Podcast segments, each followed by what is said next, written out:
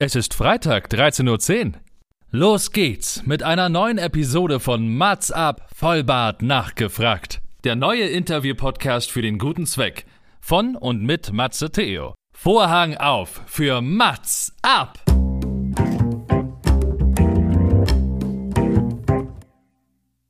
Mats ab, Vollbart nachgefragt ist noch ein neuer Interview-Podcast.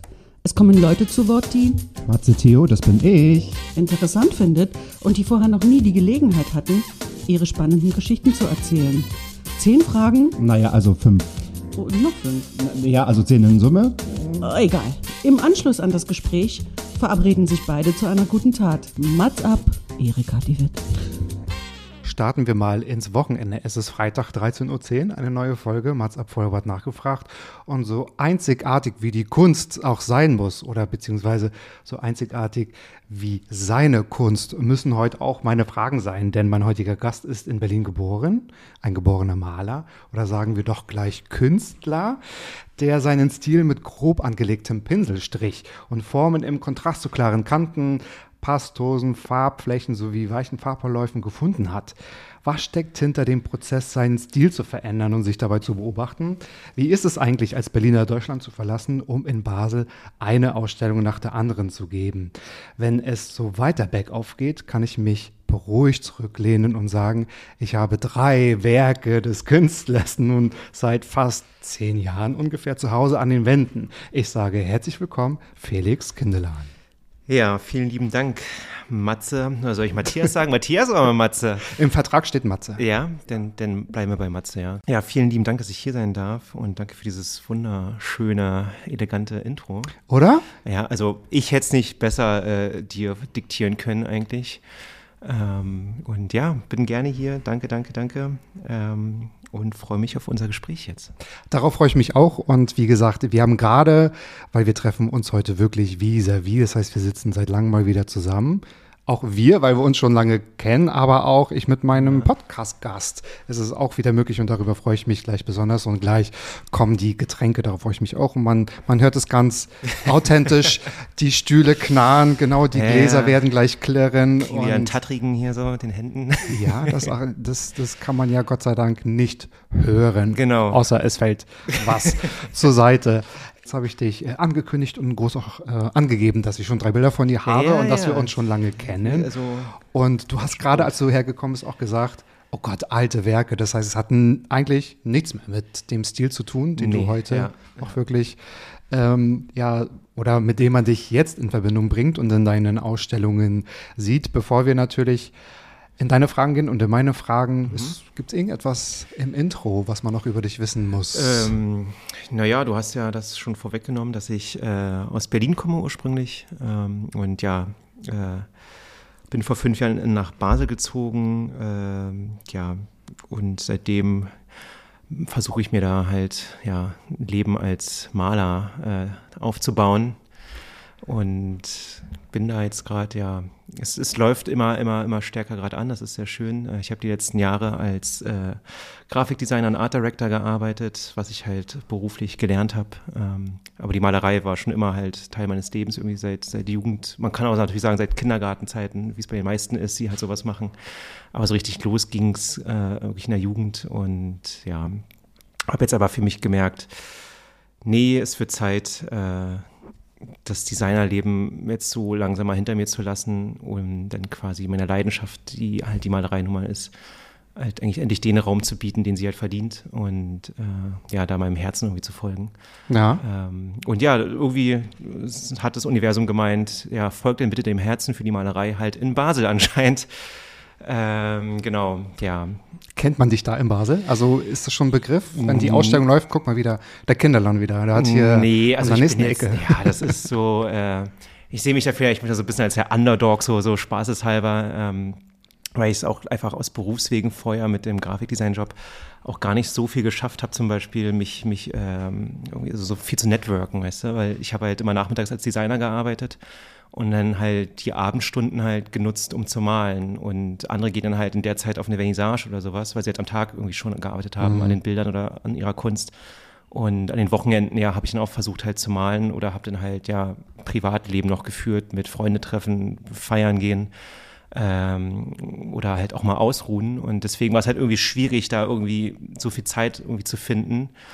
Weil ja dieses Kunstmachen oder Maler sein, das ist ja, es ist ja nicht nur quasi das Kunstproduzieren an sich, das ist ja am Ende auch, du bist dein eigener Marketingchef, du musst deine Website pflegen, du musst die Website bauen, du musst irgendwie, ja, keine Ahnung, Möglichkeiten finden, nutzen, wo du ausstellen kannst. Und deswegen, das habe ich halt immer wieder versucht, aber es war nie in so einem riesen Ausmaß möglich. Und das kommt jetzt aber langsam mehr in Fahrt. Also die Leute nehme ich schon immer mehr mehr wahr in, ba in Basel und ähm, ja, habe da jetzt auch gerade äh, noch in der Zentralschweiz eine Ausstellung und es gibt noch weitere Pläne für dieses Jahr und Kampagnen, die ich vorhab und E-Mail-Attacken auf Leute und genau, nee, also was war ein guter Zeitpunkt für ja. dieses Interview, oder? Hier, ja, es ist, ähm, es ist, es ich habe auch viele Hörer in der Schweiz. Liebe Grüße. Ah ja, lieben Gruß. Nach Grüezi Genau, genau.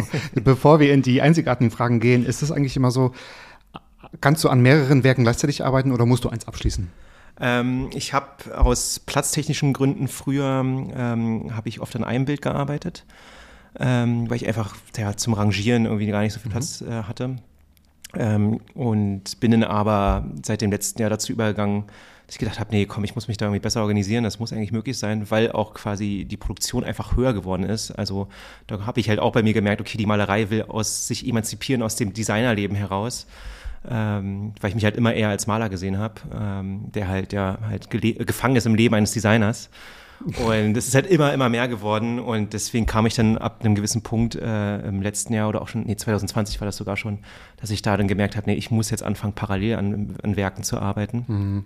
Und ja, also von daher sind eigentlich immer mindestens zwei bis drei Bilder, an denen ich zeitgleich arbeite ähm, von kleinen Formaten bis zu größeren Formaten, die bis zu fast zwei Meter groß sind, äh, an einer Seitenlänge. Ist alles dabei. Und jetzt habe ich auch ein neues Atelier bezogen letzte Woche und da kann ich jetzt richtig rumhantieren mit großen Werken. Also ja, die Produktion läuft auf mehreren äh, Töpfen. Sehr so cool. Passend denn nun zu deiner ersten Frage, womit wir auch gerne beginnen, Kunst machen oder Kunstmarkt? Ja, die Frage, die ähm, hat mir so an sich noch niemand gestellt, aber ähm, ich kann, also es geht mich aus dem Kopf. Ich hatte, ich war früher in Berlin, in meiner Jugend hier, war ich halt viel in der Urban Art Szene unterwegs. Ich habe halt selber lange gesprüht, Graffiti gemacht und, und, und Street Art und ähm, war dementsprechend halt auch damals in der Szene sehr viel unterwegs und habe sehr viele tolle Künstler kennengelernt, äh, die bis heute teilweise noch aktiv sind hier auf der Straße. Ähm, und der eine meinte mal zu mir auf einer Ausstellung diese Frage, also ich war, weiß ich nicht, 17 oder sowas und habe halt irgendwie mich gefühlt wie der Größte und mit meinem Talent oder was weiß ich und dachte so, ja, ich will später irgendwie einfach nur krasser Künstler werden und bla bla bla bla. Also halt so ein jugendlicher Übermut, ne, so halbstark halt, ne. Und, äh, und er hat dann gemeint zu mir, ja, Kunst machen und Kunstmarkt, das geht nicht. Du musst dich für eines entscheiden. So, mm, und das gut. hat mich seitdem beschäftigt. Weil ich dachte, nein, es muss doch möglich sein, Malerei zu betreiben oder Kunst im Allgemeinen, so wie du es für richtig hältst, als mhm. Kunstschaffende. Mhm. Äh, aber gleichzeitig auch quasi schaffen, mit deinen Ideen, mit deinen Wünschen, deinen Vorstellungen für dein Werk auch quasi Geld zu verdienen und, und auf dem Kunstmarkt dich zu etablieren.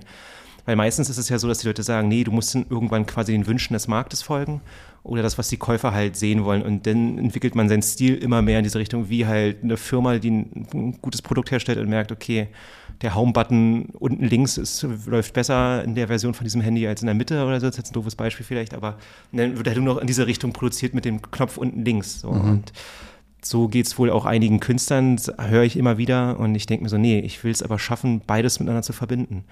Und ich glaube, es hat mir auch ein bisschen geholfen die letzten Jahre, dass ich äh, quasi meinen Lebensunterhalt überwiegend als Designer verdient habe. So war ich halt in meinen Kunstverkäufen, die halt natürlich auch regelmäßig im Hintergrund liefen, irgendwie frei. Also ich habe dann nicht darauf achten müssen, okay, Leute kaufen mir eher blaue Bilder, also mache ich jetzt nur noch blaue Bilder. Äh, oder sie wollen gerne dieses Motiv haben. Also ich wurde auch oft gefragt von Leuten, ja, kannst du uns irgendwie, weiß ich, eine Frau und einen Mann malen, irgendwie die sich küssen oder irgendwas. Weißt du, dann ich so, nee, Leute, nee, also es gibt nur Sachen, die, die ich halt gut finde. Also ganz, ganz früh habe ich natürlich dann schon so Wünsche mal gemacht oder sowas. Aber jetzt in den letzten Jahren, wo ich dann quasi zu meinem Stil irgendwie so gefunden habe, da gibt es dann quasi nur noch meine Richtung und der möchte ich halt treu bleiben, solange es geht. Natürlich muss ich auch schauen, weil ich komme jetzt langsam auf den Kunstmarkt. Ich habe jetzt halt gerade eine äh, laufende Ausstellung, wie gesagt, in der Zentralschweiz Angekommen, äh, richtig? Genau, angekommen heißt die, in der mhm. Lakeside Gallery in, in, im Kanton Zug äh, in Unteregeri. Und ja, das ist ja quasi äh, auch ein Schritt auf den Kunstmarkt, dass man halt öffentlich wirklich ausstellt. Und ja, aber wie gesagt, ich möchte mir da halt möglichst treu bleiben in Zukunft und meinen Weg da halt gehen und ja, also dass ich so hinter mir stehen kann und einfach authentisch bleibe. Das ist das Ziel. Daher ist halt quasi die Antwort auf die Frage, äh, ich möchte beides machen. Beides Kunst machen. machen und mit der Kunst, die ich mache, auf den Kunstmarkt. So. Das haben aber auch schon viele vorher geschafft und es schließt sich ja, glaube ich, oder hoffentlich Ja. nicht aus. Ja, nee, aber es ist, es ist schwierig, Ja. denke ich, aber es ist möglich. Ja. Und äh, ich habe mir auch gesagt, ich will ja auch kein einfaches Leben und so. Und es soll ja auch spannend bleiben und herausfordernd auf jeden Fall. Oh, das ist aber auch spannend. Ich möchte kein einfaches Leben. Also Ich möchte aber auch kein, kein sch- schweres, schlechtes Leben, sagen wir mal so, um das klarzustellen. Ich möchte, na, sagen wir nicht einfaches Leben, ich möchte, ich möchte halt ein spannendes, komplexes Leben, Ja. ich glaube, weil ich bin auch selber ein sehr aktiver Mensch, äh, so schätze ich mich halt selber ein und mache gerne Sachen, Projekte, bin aktiv, gehe wandern, wie du weißt und alles. Ähm, und ja, ich mag halt nicht so Stillstand, glaube ich, das will ich damit sagen. Und das ist halt eine schöne Herausforderung, mit dem, mit meinen Ja. Visionen und Zielen auf den Markt zu kommen, wie ich mir das wünsche. Ja, Ja. klingt ja auch sehr gefestigt, wenn man sagen kann, ich nehme keine Auftragsbilder so wirklich Ja, an, sondern es ist meine Kunst, also ich mache mir meine Gedanken. Heißt ja nicht, dass du nicht inspiriert wirst von irgendwelchen Nein, das ist Aussagen. nicht. Also, oder, also sagen wir so, ich, ich mal schon Aufträge an sich oder, oder ich biete den Leuten auch an, ich mal Aufträge. Ähm, das Ding ist halt nur, dass ich da halt das Motiv quasi selber entwickle. Also wie gesagt, keiner kann mir sagen, hey, mal bitte hier mein, meine Katze oder sowas. Ähm, es sei denn, er hat eine spannende Lebensgeschichte mit dieser Katze, so, wo ich dann eine Bildidee habe, weiß ich noch nicht. Also, aber eigentlich lege ich mir da halt das quasi so zurecht, dass ich halt sage, nee, es gibt ein Bild von mir, einen echten Kinderladen quasi. Was ich einmal gemacht habe, war halt so, ja, dass man sich das Wunsch, dass man sich das Format wünschen kann, wenn man sagt, okay, ich habe in meiner Wohnung über der Couch eine große Wand, da passt 1,20 Meter mal irgendwas hin.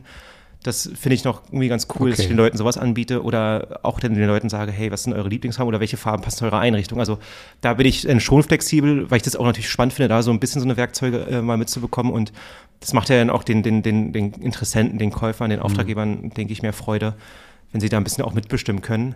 Aber sie müssen mir dann halt vertrauen. Das ist halt dann quasi mein Versprechen. Das Bild wird sowieso ein gutes Bild und ich setze mich da auch ernsthaft hinter. Und es wird halt eine Geschichte, die aber halt in mein Övre quasi mit reinpasst. Äh, genau, aber gibt da halt so visuelle Möglichkeiten mit auf die Hand, dass man da, wenn man möchte, mitbestimmen kann, so ein bisschen. Das habe ich mir so gedacht. Und ja, mal gucken aber auch, wie weit ich das noch fort- fortführe. Vielleicht werde ich auch irgendwann strenger, ich weiß es nicht. äh, aber ja, ähm, ich denke, es ist wichtig, dass man auch immer äh, mit den Interessenten äh, reden kann und im Austausch ist. Also ich mag auch diese Künstler nicht, die sich da halt so selber so rausnehmen und dann sich immer so auf ein riesen Podest stellen und sagen, nee, es wird nur gemacht, wie ich möchte und das und das und ja, ich weiß nicht, ist, ich finde es albern manchmal. Weil am Ende ist es, bin ich nicht nur Künstler und arbeite mich irgendwie an mir selbst ab und sowas und äh, verfolge da meine Vision, sondern am Ende des Tages ist so ein Kunstwerk ja auch ein Produkt, also ganz, ganz wirtschaftlich gesehen. So, ich will damit Geld verdienen, ich muss damit dann die Miete zahlen und jemand muss damit auch zufrieden sein. Also deswegen, das sind, das sind alles so Aspekte, die dann irgendwo mit einfließen, finde ich. Und ja, in Anbetracht auf so Sachen wie Kunstmarkt ist sowas auch wichtig, glaube ich, dass man sich da zumindest drüber Gedanken macht, wie man sich positionieren will und gesehen werden möchte. Ja. Du bist ein bisschen Dienstleister, das bleibt man, glaube ich, auch schon, oder? Ja, voll. Genau, und es ja. ist ja auch mittlerweile auch eine Kunstindustrie geworden, Mhm. äh, das ganze Ding mit der, mit der Kunst. Also es ist ja ein Riesengeschäft. Also Ja. diese, diese, dieser, diese Vorstellung des romantischen Künstlers oder sowas, die man oft in Hollywood-Filmen oder sowas sieht. Also das war vielleicht früher mal so, aber ich glaube mittlerweile ist es ein sehr umkämpfter Markt oder Szene und es geht um viele Interessen, viele Mittelsmänner und was weiß ich. Und Man hat aber auch ganz andere Möglichkeiten heute, ne? Also sich Ja, irgendwie ja, darzustellen. Also ähm, ich will jetzt nicht über die Definition von einem Künstler sprechen, Ja, aber wenn man ja. auch jetzt die Möglichkeiten hat, über Social Media einfach, also dort auszustellen ne? Ja, oder auf was hinzuweisen und nicht zu warten, bis ähm, ich sage es mal, ein Maler wie damals äh, stirbt und durch den. Tod werden quasi die ganzen Bilder, die dann von der Kamera geholt werden, dann doch irgendwie verlegt. Verlegt sagt Ja, man nicht, voll. ne, Also Bildern, ich, ich, ich wüsste jetzt auch kein jüngeres Beispiel gerade irgendwie spontan, wo das so der Fall ist oder sowas. Und ähm, ja, aber es ist natürlich auch schwierig, weil ja klar nicht jeder, also du brauchst als Künstler, wie ich ja am Anfang meinte, du musst halt dein eigenes Marketing und irgendwas betreiben, also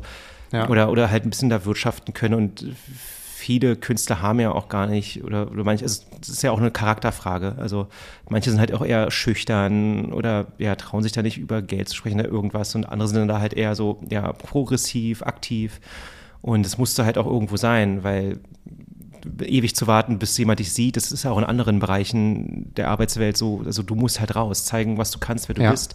Das habe ich halt irgendwann auch gemerkt so und das weil früher, klar, da wusste ich auch noch nicht so wirklich Bescheid und es ist, aber man ist halt ein Prozess, man lernt halt. Das ist ja auch ein, eine, eine konstante Entwicklung, die man halt geht und man ist ja nie fertig als Künstler. Ähm, und daher, ja, muss da jeder für sich selber entscheiden, was will er, wo will er hin oder ist er zufrieden mit dem, wo er gerade steht oder was er hat äh, oder strebt er nach mehr. Das, ja, deswegen gibt es da, wie du auch sagst, keine allgemeine Definition, was ein Künstler ist. Ja, schwierig. Also es darf auch jeder für sich selbst entscheiden, also der der Künstler ist, aber ja, da gebe ich dir recht und hat auch ganz viel mit dem eigenen Stil zu tun. Ne? Also Ja, total, und wofür ja. mache ich das dann? Also muss ich davon leben Ja. oder mache ich das nebenbei möchte mir das aufbauen? Ja. Oder möchte ich einfach nur, ich sage jetzt mal, ganz wild und ganz kompliziert wirken, weil ich irgendwie Künstler sein will? Ja, eben, also ja entweder ist man, also man, man kann es quasi nicht so erlernen wie jetzt eine Ausbildung oder sowas. Also ich glaube, das kommt schon von innen, so dass, dass man sagt, also, also ich nehme mich ja auch eigentlich gar nicht selber als Künstler wahr. Ich sehe mich einfach nur als Menschen wahr, der gerne malt. Also ich würde mich auch immer, also ich stelle mich auch selber immer erst als Maler vor und nicht als Künstler zum Beispiel. Mhm. Ja, das ist für mich irgendwie nochmal so eine Trennung. Ähm, und das ist irgendwie sowas für mich, sowas Selbstverständliches. Also es ist halt meine Realität, ich kenne es ja gar nicht anders. Ich male ja schon mein halbes Leben äh, äh, auf Leinwand und alles und äh, ja, kann es mir auch gar nicht vorstellen, das aufzuhören. Also ich habe jetzt gerade viel über sowas Wirtschaftliches gesprochen, aber zum Beispiel, also ich weiß auch, selbst wenn ich keinen Erfolg hätte und äh, oder es nichts verkaufen würde, ich würde trotzdem malen, solange ich halt gesundheitlich dazu in der Lage bin. Also das, das weiß ich, es, es wird nie aufhören, solange ich halt kann. So, und quasi dieses Verkaufen, das macht halt einfach Spaß und es ist halt Ja. noch so ein on top dazu. Ja, ja. Genau. Aber das ist ein guter Punkt, weil ich denke, jeder, der malt, hört ja nicht auf. Oder jeder, der gerne singt, Nee, der wird genau. ja nicht Nee, aufhören, eben, ja, weil er wozu, ja. nicht. Weil ich mache es ja für mich, ich mache es ja in erster Linie, so. mache ich es ja für mich, also es ist ja quasi mein innerer dein Antrieb, Tagebuch. Genau, ja. Ist mein, ja, ist mein visuelles Tagebuch im. Prinzip.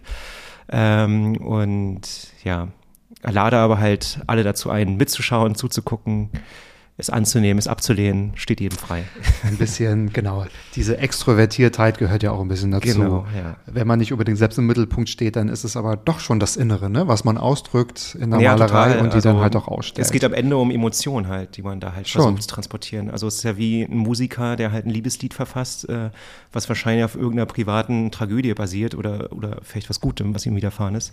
Und so ist es ja auch als anderer Kunstschaffender meist. Klar, es gibt welche, die setzen sich mit politischen Themen auseinander oder irgendwas oder gesellschaftlichen Themen. Bei mir ist es nun mal so, ich arbeite mich halt an mir selbst ab, an meinen eigenen Lebenserfahrungen und Erfahrungswelten ähm, und ja, analysiere so ein bisschen quasi bisher so, ja, was ich so durchlebt habe in meinem Leben, was sich dann halt visuell dann halt in diesen Werken manifestiert. ja.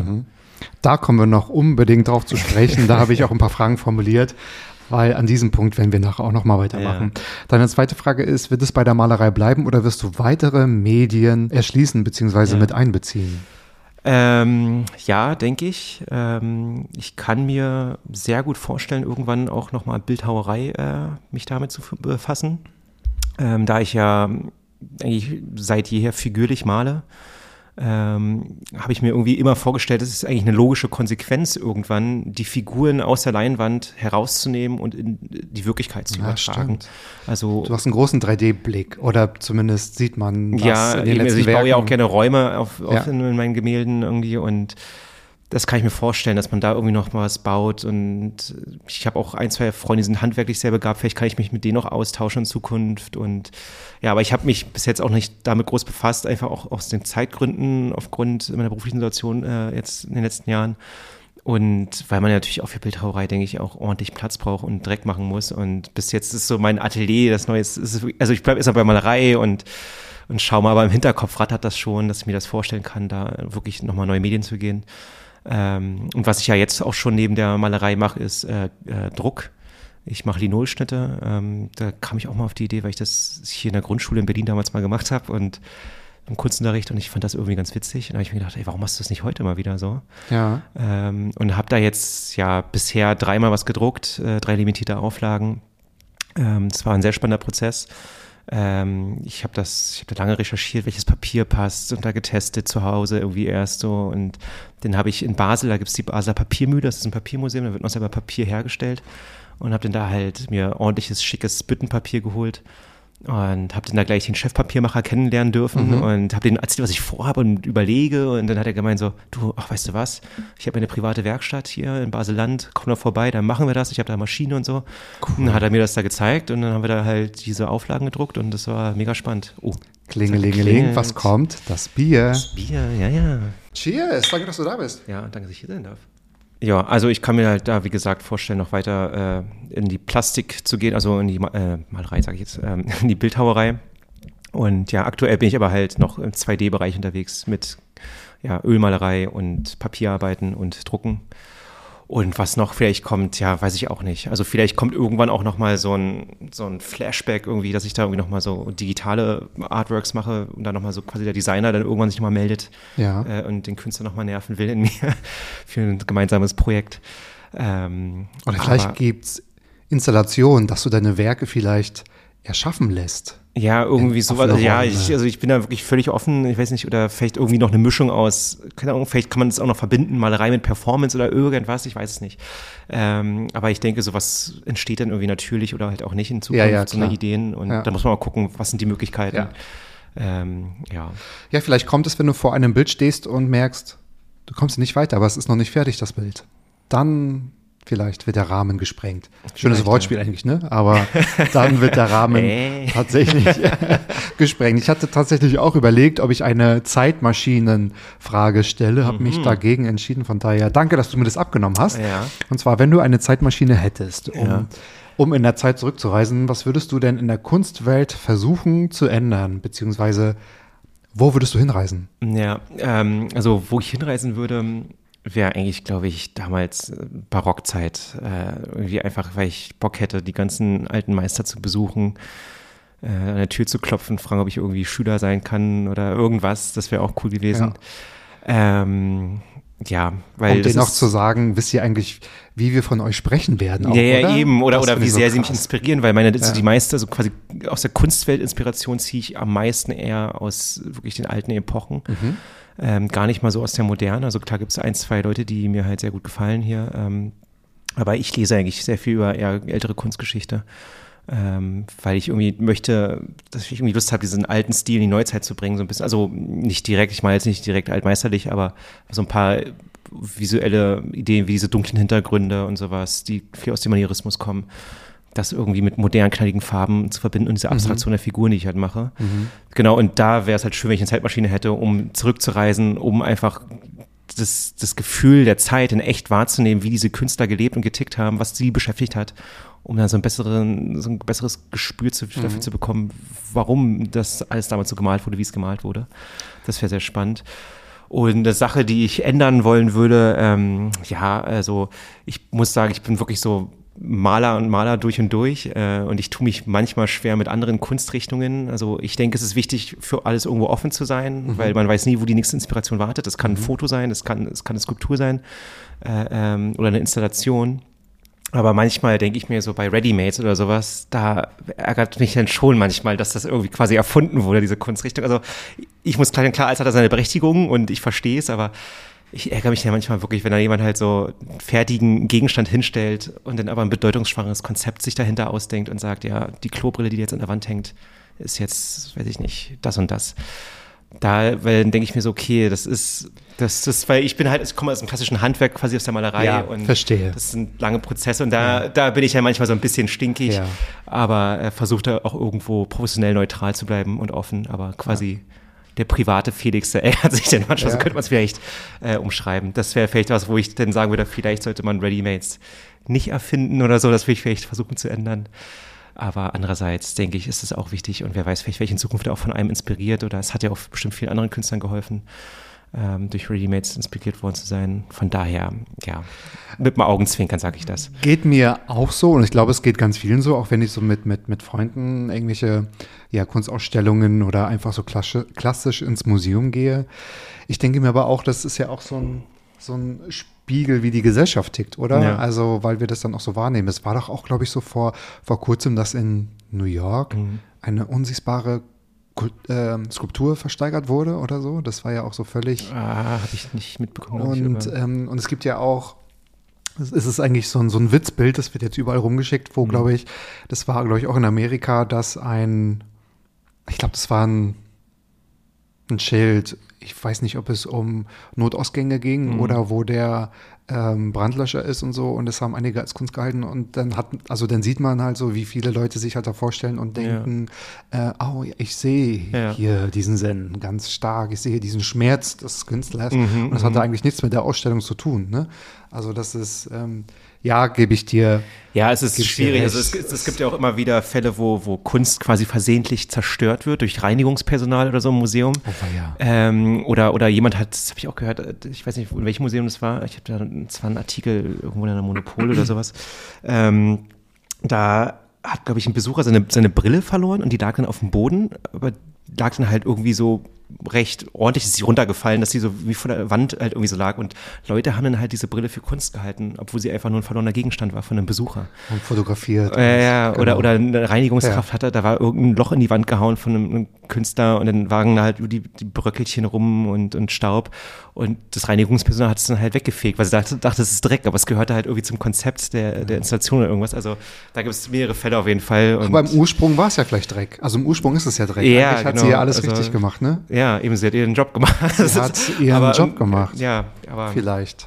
Ja. Deswegen, also klar, aber ich denke, ja, irgendwo hat natürlich alles, ja, Kunst ist halt ja frei am Ende und es sollte es auch bleiben. Deswegen hat es auch seine Berechtigung, denke ich. Sehr diskutabel auch, Ja, genau. ja. Es gibt ja auch ganz oft die Bemerkungen, so wenn, wenn es auch gerade um die modernen Künstler geht, wo es um klare Form geht oder ein rotes äh, Quadrat einfach auf weißem Hintergrund, Ja, wo, wo ja. viele gesagt haben, ja, das kann ich auch. Ja. Aber ich denke mir auch immer, ich weiß gar nicht mehr, wer das gesagt hat. Es geht manchmal auch nur um den Zeitpunkt, der Erste oder die Erste zu sein. Ja, ne? ja. So, denn äh, Nee, man muss das halt oft es doch. immer so im, im, im zeitlichen Kontext sehen. Ähm, so, so quasi in der, in der Zeit, wo dieser Künstler, der Mhm. halt solche Sachen entwickelt hat, gelebt hat, ähm, wo, in eine Zeit, wo quasi ja, das noch unvorstellbar war, dass man so malt. Mhm. Ähm, und der mit dieser Technik halt um die Ecke kommt, oder mit dieser reinen Abstraktion, obwohl man hier quasi noch aus, der, aus dem Klassizismus kommt oder so, aus dem super pompösen Gemale und sowas. Und dann kommt einer mit einem Quadrat und bricht halt komplett. So, das war halt natürlich, Stoß, stieß auf Widerstände zu Ja. solchen Zeiten, aber ähm, es war natürlich ein, ein gedanklicher, äh, konzeptioneller Durchbruch eigentlich. Ne? Also die Gedankenleistung, die dahinter lief, war halt natürlich beeindruckend. Was aber heute, heute ist Abstraktion, abstrakte Kunst, Konzeptkunst so krass angekommen äh, in der Gesellschaft, dass es jetzt natürlich in heute, wenn man sich anguckt, sowas so, ja, easy kann ich auch. Aber vor 100 Jahren war dann sowas natürlich noch bahnbrechend, so könnte man sagen. Das stimmt. Ja, ja, Ja. das stimmt. Genau. Also das würdest du, hast du so aus der Vergangenheit, aus der Antike oder aus der Barockzeit, hast du, hast du einen Lieblingskünstler? Ist es da, wo man immer kleben bleibt, wo du auch gerne selbst ins Museum gehst Ja, und so? also ich bin ein sehr großer Bewunderer von Caravaggio, also von seinem Werk ganz klar, nicht von seinem äh, Lebensstil, den er gepflegt hat, sehr gewaltvollen Lebensweg. Äh, ähm, nee, aber ja, das sind, das ist auf jeden Fall einer der Meister, den ich sehr schätze, äh, von dem ich sehr viel Inspiration ziehe. Oder auch äh, Peter Paul Rubens. Ähm, Ich war letzten Sommer, war ich äh, in Spanien im Urlaub und äh, war auf Tour und hatte dann erstmal in Madrid drei Tage Halt gemacht und war zwei Tage nur am Stück im Museum. Nee, eigentlich sogar jeden Tag, stimmt. Ich war am ersten Tag im Rainer Sophia irgendwie Echt, mehrere ja? Stunden, stand irgendwie eine halbe Stunde vor Pablo Picassos Guernica, Wow. äh, obwohl ich selber gar nicht so ein riesen Picasso-Fan bin, muss ich sagen. Aber das Gemälde hat mich sehr beeindruckt. Ähm, und die nächsten zwei Tage war ich komplett im, im Prado und ich kam nicht drum rum, immer wieder zu äh, den Gemälden von Rubens zu gehen und Velasquez und ich hatte Gänsehaut und ich weiß nicht, ich war in Sphären unterwegs geistig, also es war verrückt. Und also am ersten Tag war ich komplett überwältigt. Ich habe auch nicht alles geschafft, jetzt bin ich am nächsten Tag nochmal hingegangen. und bin aber dann am, also am nächsten Tag bin ich dann auch immer wieder zu Rubens gegangen weil mich diese Weichheit, diese innere Leuchtkraft seiner, seiner Bilder so in den Bann gezogen hat und ähm, bei dem einen Werk von Velasquez auch, also, ich, also ich hatte irgendwie, also irgendwann war ich so überwältigt, dass ich auch den Tränen einfach nah war und mich dann mal zusammenreißen musste, so. Aber vielleicht lag es auch daran, dass ich irgendwie am Abend vorher noch länger was trinken war mit so ein paar anderen Leuten, die ich da kennengelernt habe und dann vielleicht sowieso ein bisschen äh, schwach auf den Beinen, aber es war, es war einfach eine schöne Erfahrung. Alles zusammen. Ja, ja, genau. das, das Apropos trinken und schwach auf dem Cheers, Bein. ey. Prost. Cheers. Nee, ja, deswegen, also das sind so die, die äh, Künstler, die mich dann doch da so am meisten faszinieren aus dieser Zeit. Also 15, also 16. bis 17. Jahrhundert, so kann man das sagen, ja. Ähm, genau. Ja. Und aus der Moderne, ja, klar, ich bin ein riesen Gerd Richter-Fan auch. Ähm, den mag ich sehr. Und ja, guck da halt, dass ich von allen irgendwie mir das Beste rausziehe und was mitnehme von deren Sachen und versuche halt auch viel zu verknüpfen halt. Aus, ich habe jetzt sehr viele Kunstbücher zu Hause und lese halt und versuche halt irgendwie auch da irgendwie Schnittstellen zu sehen zwischen damals und heute und oder da so eine Art roten Leitfaden zu erkennen, irgendwie in der mhm. Malerei, der mir vielleicht irgendwie neue Tipps verrät oder Tricks oder mhm. irgendwas. Also so quasi so wie so eine Hobby-Historiker mhm. fühle ich mich dann, wenn okay. ich zu Hause auf meiner Couch sitze ja. und da meine Bücher wälze.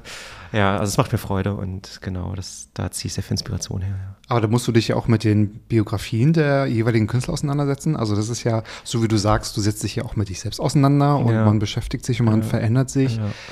Ist es doch auch für die Künstler genauso relevant, oder? Dass du, wenn du irgendwas erkennen möchtest, dich ja auch ein bisschen mit deren Leben auseinandersetzen musst. Ja, oder? ja, total, ja. Also es ist auch super spannend, weil du siehst halt auch, also ich habe teilweise so detaillierte Bücher über die Künstler, also ich habe ein riesen Rembrandt-Buch, da steht drin, wann er bei wem Schulden hatte und sowas. Und das ist komplett abgefahren, weil du, du siehst halt diese Bilder im Museum und weißt halt, er ist weltberühmt und ein Superstar mhm. quasi. Ähm, aber die Leute denken dann, glaube ich, immer, das habe ich damals auch, du stellst dir eigentlich in dem Moment gar nicht die Frage so, wie ist er eigentlich Meister geworden? Also, weil er wurde ja auch ganz normal geboren und die wenigsten kommen halt auch schon aus einem berühmten Haushalt damals und ja. so. Da war dann der Papa halt auch ein Schreiner oder sowas. Richtig. Ähm, und dann ist es halt spannend, sowas zu lesen, wie die sich denn diesen Weg erarbeitet haben. Natürlich war damals die Situation halt eine ganz andere. Also damals gab es ja noch keine Galerien oder sowas. Ne? Da gab es halt die Kirche als Auftraggeber oder dann später halt auch Mäzene, äh, Privat, Aristokraten. Ähm, und Künstler haben halt viel direkt aus dem Atelier selber verkauft. Also es war sehr interessant und das dann halt zu lesen, wie das dann da so ging. Aber es war damals wie heute eigentlich dieses Networken, auf sich aufmerksam machen und einfach auch gute Arbeit abliefern ne? und auch damit überzeugen. Weil das ist mir natürlich auch ganz wichtig. Ne? Also ja. die Qualität muss auch stimmen, finde ich. Ist interessant, so abzuliefern in solcher Qualität, ohne zu wissen, dass man berühmt ist, ne? Oder dass es irgendwie, dass man so Erfolg ist, weil wir haben wirklich wahrscheinlich immer so einen Erfolgsbezug heutzutage. Ja, Oder es ist ja. berühmt, der muss ja erfolgreich gewesen sein. Und ja. ich meine, Van Gogh ist vielleicht ein einfaches Beispiel, aber der äh, hatte ja nie ein Gefühl, ich bin irgendwie Fame und ja. äh, war ja bis, also war nie reich und auch nie ja. erfolgreich in dem damaligen Sinne, dass er ja. schon sehr reich wurde durch, durch Verkäufe der, der Gemälde. Ja, stimmt. Ja. aber so, genau, setzt man sich mit den Bildern und mit den Künstlern auseinander und was bedeutet denn, oder was bedeuten deine Werke für dich und deine persönliche Entwicklung? Jetzt kommen wir in die Psychoanalyse. ja, ja, jetzt wird's deep hier. Jetzt wird's deep. Ähm, ja, ähm, das hatte ich ja vorhin schon ähm, angerissen oder an, erwähnt, dass ich da halt ja, mich in erster Linie mit mir selbst beschäftige in meinen Werken. Ähm, oder sprich mit, mit meiner Lebenserfahrung. Also ja, ich versuche halt oft Dinge aufzuarbeiten, ähm, die mir halt widerfahren sind. Also Beziehungen, zwischenmenschliche Beziehungen halt, die ich hatte. Also quasi auch mit, mit vergangenen Beziehungen zu Partnerinnen, oder Dinge, die ich halt einfach so erlebt habe äh, und versuche das irgendwie, ja, es ist ja wie ja, ein Tagebuch, könnte man sagen, oder sowas. Ne? Das hast du äh, zu mir auch neulich gesagt vorhin. Und das fand ich eigentlich ganz zutreffend irgendwie. Das ist eigentlich ganz spannend, irgendwie das so zu sehen. Mhm. Ähm, und ja, die, die Bilder entstehen irgendwie so. Also ich hatte lange, also als die Bildwerke, wie ich sie jetzt male, als ich angefangen habe so zu malen, so dieser Stil hat sich auch erst in Basel irgendwie manifestiert oder ist mhm. da erst entstanden. Ähm, und ich wusste nicht genau, was ich lange male. Ich hatte immer so dieses Gefühl, ich, ich habe halt gerne mit Figuren gearbeitet, die miteinander interagieren, aber habe irgendwie nie lange interpretieren können, was sie eigentlich bedeuten und sowas. Und dann irgendwann hat es Klick gemacht und ich habe verstanden, ah, ich setze mich anscheinend mit mir selbst auseinander und das ist eine Art inneren Gespräch, was man ja halt oft mit sich hat irgendwie. So und mal sein eigenes Verhalten reflektiert gegenüber der und der Person oder was man gesagt und getan hat, was war gut, was war falsch und da habe ich gemerkt, okay, ich gehe mit mir selbst einen Dialog ein in, mein, in meinen Bildern und deswegen habe ich diese Figuren, die irgendwie für mich irgendwie stehen, aber auch zeitgleich für jeden stehen könnte, weil ich glaube, jeder Mensch fühlt eigentlich im Grunde gleich irgendwie oder hat die ähnlichen Erfahrungswerte oder Emotionen natürlich. Mhm. Ähm, deswegen habe ich dann irgendwie das dann noch weitergedacht und dachte mir so, nee, die, sind, die stehen eigentlich auch universal für, für den Menschen allgemein, diese Figuren. Und da habe ich gemerkt, okay, ich möchte mich halt für, mit emotionalen Erfahrungswelten, mit meinen äh, auseinandersetzen, die aber auch lesbar sind für jeden anderen. Ähm, und so kam dann halt eins zum anderen, genau. Und jetzt. das ist sehr interessant. Also ist es denn so gewesen, dass du es hinterher verstanden hast, weil du wirst ja jetzt mal als These mhm. nicht sagen, ich möchte mich jetzt noch mal extrem mit mir beschäftigen, ich möchte jetzt Thema X aufarbeiten, ja. ich male jetzt mal, ja. sondern vielleicht du malst und denkst, ah, okay, das könnte vielleicht daraus resultieren. Ja, ja, eben genau. Ne? Also es war erst, erst waren die Bilder da und dann, und dann, dann war das Bewusstsein dafür da, ja. was ich da mache. Also es war nicht so, ah, okay, ich hatte jetzt dieses blöde Erlebnis damals gehabt, also jetzt darüber mache ich jetzt ein Bild. Also so fing das nicht an. Also ich habe irgendwie das Bild gemalt und wusste nicht, was ich da male und dann auf einmal hat es Klick gemacht, so rum, genau. Und dann habe ich verstanden, ach, darum geht es mir anscheinend in meinen Werken und dann seitdem kann ich es gezielt steuern. Mhm. Also seitdem weiß ich, okay, es kommt von innen heraus, das ist aus dem Unbewussten mhm. und sowas. Und darauf achte ich jetzt mehr. Und so entstehen immer wieder neue Bildideen in meinem Kopf. Und es gibt auch Bilder oder Ideen für Bilder, die habe ich seit Jahren im Kopf, aber ich war damals noch nicht in der Lage, sie umzusetzen und das mhm. fängt jetzt erst an oder so. Jetzt, weil mhm. ich halt auch technisch mich verbessert habe, um mehr komplexe Ideen zu verwirklichen. Ähm, genau, aber erst waren erst die Bilder da und dann der Aha-Moment und die Idee irgendwie. Das ist, das ist spannend. Ja. Und jetzt ist es halt natürlich andersrum. Jetzt weiß ich halt gezielt, womit ich mich befassen will ähm, aus meiner Vergangenheit und das versuche ich dann halt ins Bild ja. zu übersetzen. Genau. Gab es nach dieser Erkenntnis so einen Wechsel im Stil? Von wegen, jetzt, jetzt habe ich mich? Ja. Ich meine, die, äh, die aktuelle Ausstellung heißt angekommen. Ich will jetzt nicht fragen, ob du mhm. angekommen bist, weil ich weiß nicht, ob man jemals ankommt. Ja. Aber ist das so ein Gefühl von wegen, jetzt habe ich mein Unterbewusstsein erkannt, weil das ist ja das Beste, was einem passieren kann, wenn unterbewusst ja, was entsteht. Und wenn man es erkennt, dann kann man ja sagen, so, ich versuche die mal zu verknüpfen und zusammenzubringen. Ja, also, so, ja, ich, also das sind jetzt zwei verschiedene Sachen. Ähm, also zu diesem Stil bin ich gekommen. Ich habe halt früher sehr viel fotorealistisch gemalt und oder, oder gezeichnet, immer mit Fotovorlagen, aber es war immer so, so, ja, irgendwas aus dem Internet gezogen und eigentlich war es eher so Technikübungen, so, so, so Skills mhm. irgendwie testen. Er hatte aber irgendwie niemals so eine, so eine geistige Tiefe gehabt, fand ich selber halt. Und ich war irgendwie nie wirklich zufrieden. Also es waren ästhetische Bilder, die ich da gemalt habe ja. irgendwie, aber es war nie so, da steckt eine Story hinter. Ähm, denn irgendwie ja 2017 in Basel ging es dann auf einmal los. Da hatte ich dann diese Idee, halt Figuren zu malen, die aus einzelnen Teilen bestehen, also Porträts, mhm. die so aufeinander, umeinander rumschweben. Ähm, und dann habe ich halt, dann hat es halt Klick gemacht, weil ich dachte so, okay, das steht für einzelne Teile der Persönlichkeit, die man hat, weil mal bist du so gegenüber deiner Mutter und redest so, dann triffst du deinen besten Freund, Freundin, verhält sich ganz anders, aber alle können am Ende sagen, ja, das ist halt immer du, so. Also irgendwie bist du halt mehrere Persönlichkeiten, nicht nur eine. Und das soll halt, diese, sollten diese Figuren am Anfang darstellen. Dass jeder einzelne Teil, der rumfliegt, ein Charakterteil ist, aber alle gemeinsam bilden natürlich das Individuum. Mhm. So, und das ist mir dann bewusst geworden, da hat es Klick gemacht. Ähm, und dann habe ich halt mit dieser Abstraktion weitergespielt und habe mich dann auch von diesen Fotos gelöst. Genau. Und so ist dann das so langsam entstanden. Das war eigentlich ganz spannend, ja. ja. Und denn jetzt hat sich so weit entwickelt, dass ich zu der Ausstellung angekommen bin.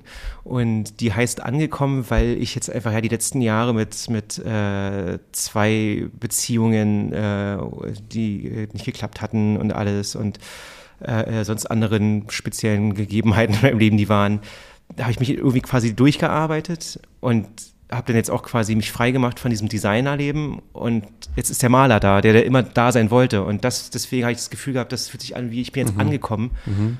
Ähm, und habe dann gedacht, so, ich will diese ganzen letzten Jahre, diese Gefühle, äh, ja, in Bildern festhalten. Und darum gehen halt auch diese Bilder in dieser Ausstellung. Und das Angekommen steht quasi nicht für etwas Abgeschlossenes, sondern eigentlich für das Angekommen an einem Startpunkt. Ab jetzt geht es erst richtig los so. Das ist das dahinter, genau angekommen an der Startlinie. Genau. Eigentlich, eigentlich ein schönes Bild, ne? Ja. Ja, ja. Okay, weil du hast jetzt die Antwort vorweggenommen, wenn, denn ich hätte jetzt auch gefragt, bist du denn mit den Themen, die du aufgearbeitet hast, denn jetzt durch? Also, Nein, noch gar nicht. Also ich, ich, ich netze mir da auch kein Limit oder zeitlich oder so und sage jetzt, ey, bis Ende 2022 musst du halt äh, hier das eine Traumata von 2019 fertig haben. So. ähm, nee, also ich das mit der Zeit, ich, ich mal einfach, wie die Bilder halt kommen. Also da gibt es auch ja. keine, keine Ordnung ja. oder sowas. Und äh, es wird auch noch Themen in Zukunft geben, wo ich weiß, okay, da würde ich bestimmt auch mal gerne noch irgendwie mich mit auseinandersetzen, halt thematisch und, und bildlich. Ähm, also ja, es ist ja, und, das, und nebenbei lebe ich ja immer noch weiter und es passieren immer wieder neue Geschichten in meinem Leben. Das stimmt. Das heißt, Kann man was ich in 30 planen. Jahren malen werde, weiß ich ja nicht, weil ja. es vielleicht auf heute basiert oder so. Ja. Das, ja, das ist ja auch das Spannende daran. Das stimmt. Ja, ja das stimmt. Ähm, welches große Thema würde denn über deine persönliche Entwicklung stehen? Welches künstlerisches Thema? Also gibt es irgendwie ein, ein Wort, ein Thema, wo du sagst, das hat sich so durchgezogen? Ähm, ja, das ist eine gute Frage.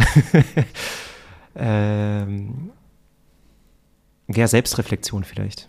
Also, weil am Ende ist es ja im Prinzip nur das ja. eigentlich. Ne? Also ich reflektiere mich selbst, meine ja. Umwelt, mein Verhalten äh, in meinen Bildern. Ich denke, und das einzelne Bild und das Thema hinter dem einzelnen Bild, das ist natürlich dann das einzelne Kapitel des Buches Selbstreflexion von Felix Canella. So, so kann man es vielleicht beschreiben, ja. Eine Seite im Bildertagebuch von Felix Canella. ja, genau. Kommen wir zu deiner fünften Frage. Ist es dir wichtig, dass Betrachter erkennen, um was es geht, oder lässt du auch Raum für Interpretationen? Und wenn gleich mal zu HörerInnen fragen, ja, wie, was, was kann ich mir darunter vorstellen? Einfach in die Shownotes gehen. Da werde ich natürlich auch, also nicht nur Bilder, glaube ich, sondern auch die ähm, Homepage von Felix Kinderlan hinterlegen. Da kann man mhm. auch die Bilder seit 2017, also da kann man ja. ganz viel sehen und sich ja. darüber auch mal Gedanken machen und auch mal fragen, habe ich hier ausreichend Platz für Interpretationen? Und wem das zu kompliziert ist, kann sich auch einige Bilder gleich als äh, Wallpaper als Hintergrund runterladen. Genau, Fürs ja. Telefon. Kann man, kann man sich auf der Webseite runterladen, ganz einfach. Ähm, genau. Wenn man ein bisschen wenn man keine Lust mehr hat auf das Hintergrundfoto von seinem liebsten Angehörigen oder so oder von seinem Haustier, wenn man ein bisschen Farbe braucht. Von der Ex oder genau. von Genau. Nein, Spaß beiseite. Also, wie kompliziert muss das sein? Also, ist man absichtlich kompliziert oder Raum für Interpretation? Nein, also, ja, also ich, ich lasse gerne Raum für Interpretation. Also, ich bin jetzt auch nicht einer von diesen äh, äh, Künstlern, Malern, der äh, quasi sagt, nein, das lasse ich nicht gelten, was, was Sie da in dem Bild gesehen haben oder gibt's sowas. Ja, gibt's ja durchaus. Ne? Ähm, oder ich, ich bin auch nicht jemand, der überhaupt nicht darüber erzählt, was er da macht. Also ich mache das eigentlich sehr gerne, weil es geht ja um Geschichten am Ende, die dahinter stecken und ähm, es macht ja auch Spaß, den, den Leuten diesen Zugang zu bieten zu den Bildern. Also von daher, ja, ich gebe halt die Interpretation, aber meistens macht es mir auch Spaß, erstmal die Leute quasi so erzählen zu lassen, was sie darin sehen. Und das, da kommen auch ganz interessante Geschichten bei raus. Also, weil viele Menschen interpretieren halt auch quasi persönliche Erfahrungen auf die Werke. Und, ja. und das ist ja auch eins meiner Ziele, ne? weil ich ja auch vorhin meinte, es geht ja um, um allgemeine Emotionen, die ja irgendwo jeder halt ähnlich hat, vielleicht so. Und deswegen ist es, denke ich, halt die Bilder halt so eine Art universal verständliche Sprache. Und ich gebe halt nur am Ende dann halt meine Interpretation dazu, wie ich dieses Kapitel lese. So oder verstehe, genau. Aber es ist, es ist halt meine Meinung und es ist jeder am Ende frei zu sehen, mhm. was er darin will. Und mhm. kriegt aber noch meine Version mit da oben drauf quasi, wenn er möchte. Mhm. Ja. Genau, wenn er möchte, ja nicht immer, oder? Also Nö, jemand kann auch, ja auch ja. dein Bild haben und genau, kaufen, ja. ohne vielleicht deine Geschichte oder deinen Bezug zur persönlichen Genau, ja eben. Es gibt ja auch Leute, die, die sagen einfach, mir gefällt es einfach optisch, kompositorisch, alles ja. Äh, ja. und ich will es haben. Es spricht mich ja. einfach an, es, es berührt irgendwas. Und dann ist einfach die Geschichte, die ich dazu noch erzählen könnte, äh, einfach noch so ein nettes Beiwerk. Also mhm. das, sind, das sind da ganz unterschiedliche Reaktionen auf die mhm. Bilder.